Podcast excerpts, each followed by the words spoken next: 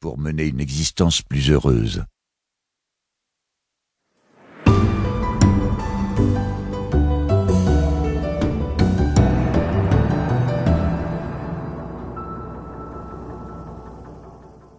De la pensée positive. Qu'est-ce que la pensée positive? L'expression pensée positive est polysémique, à tel point qu'il serait préférable de l'utiliser au pluriel. Les courants de pensée positive. En effet, de nombreux auteurs ont développé à ce sujet des idées distinctes et bien spécifiques, même si ces derniers apparaissent côte à côte sur les rayons des librairies où ils sont regroupés sous l'étiquette unique de pensée positive. Parmi les pères fondateurs et les ténors de ces courants, citons par exemple Norman Vincent Peale, auteur incontournable qui a largement contribué à la diffusion aux États-Unis et dans le monde entier du concept de pensée positive grâce à des dizaines d'ouvrages. Sa méthode consiste à chasser inexorablement toute pensée négative de l'esprit. Les formules doivent être résolument positives, accompagnées de visualisation du résultat escompté comme s'il était déjà atteint. Joseph Murphy, auteur prolifique et connu pour son best-seller La puissance de votre subconscient, dans lequel il expose une théorie à consonance psychologique pour expliquer les effets de la pensée positive. Une pensée suffisamment répétée ensemence le subconscient, à ne pas confondre avec l'inconscient ou le préconscient freudien, qui tente ensuite à la réaliser. Joseph Murphy a également intégré des notions de spiritualité dans certains de ses ouvrages. Ses libres interprétations de paroles bibliques semblent indiquer que les prophètes du judéo-christianisme, entre autres, connaissaient déjà les mécanismes de la pensée positive.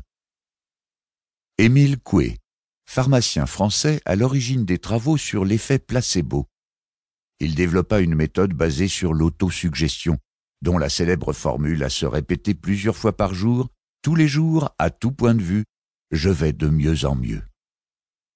Rhonda Byrne, dont le livre Le secret est devenu l'ouvrage de développement personnel le plus vendu à l'échelle de la planète, avec plusieurs millions d'exemplaires écoulés à ce jour. Sans prétendre inventer quelque chose de nouveau, l'auteur expose le fonctionnement et les vertus de la loi d'attraction, stipulant que les semblables s'attirent les pensées positives attirent du positif dans notre vie. Cette liste non exhaustive ne mentionne que quatre noms alors qu'elle pourrait couvrir des pages entières, tant la pensée positive a donné, et donne encore, lieu à une multitude de productions en tout genre. Livres, sites internet, plus de 345 000 sites en réponse à pensée positive tapée sur Google seulement en français. CD d'autosuggestion et de musique, DVD, stages de développement personnel, etc. D'un point de vue commercial, la pensée positive est indéniablement un succès. Quel est le point commun ou la racine commune à toutes ces productions? L'idée que la pensée est une énergie qui tente à se matérialiser dans la réalité en attirant ce qui lui est semblable. Lorsqu'on pense, on émet des vibrations qui interagissent avec d'autres vibrations, celles du monde, de telle sorte que le contenu de nos pensées finit par se manifester concrètement. Ainsi, celui qui pense régulièrement à la maladie et qui redoute de perdre la santé prépare un terrain propice au déséquilibre dans son organisme. Il crée en quelque sorte la maladie qui l'accablera. De même, celui qui se répète à longueur de journée que personne ne l'aime façonne un avenir de rejet et de solitude. Ou encore, celui qui désespère de ne pas bien gagner sa vie éloigne par ses pensées de pauvreté la prospérité qui pourrait pourtant entrer dans sa vie. D'où l'injonction généralisée en pensée positive, à privilégier dans notre esprit le bon côté des choses, c'est-à-dire une vision optimiste de la réalité, car on finit par récolter ce que l'on a semé. Comment fonctionne la pensée positive? Plusieurs explications sont avancées pour comprendre le mécanisme de la pensée positive.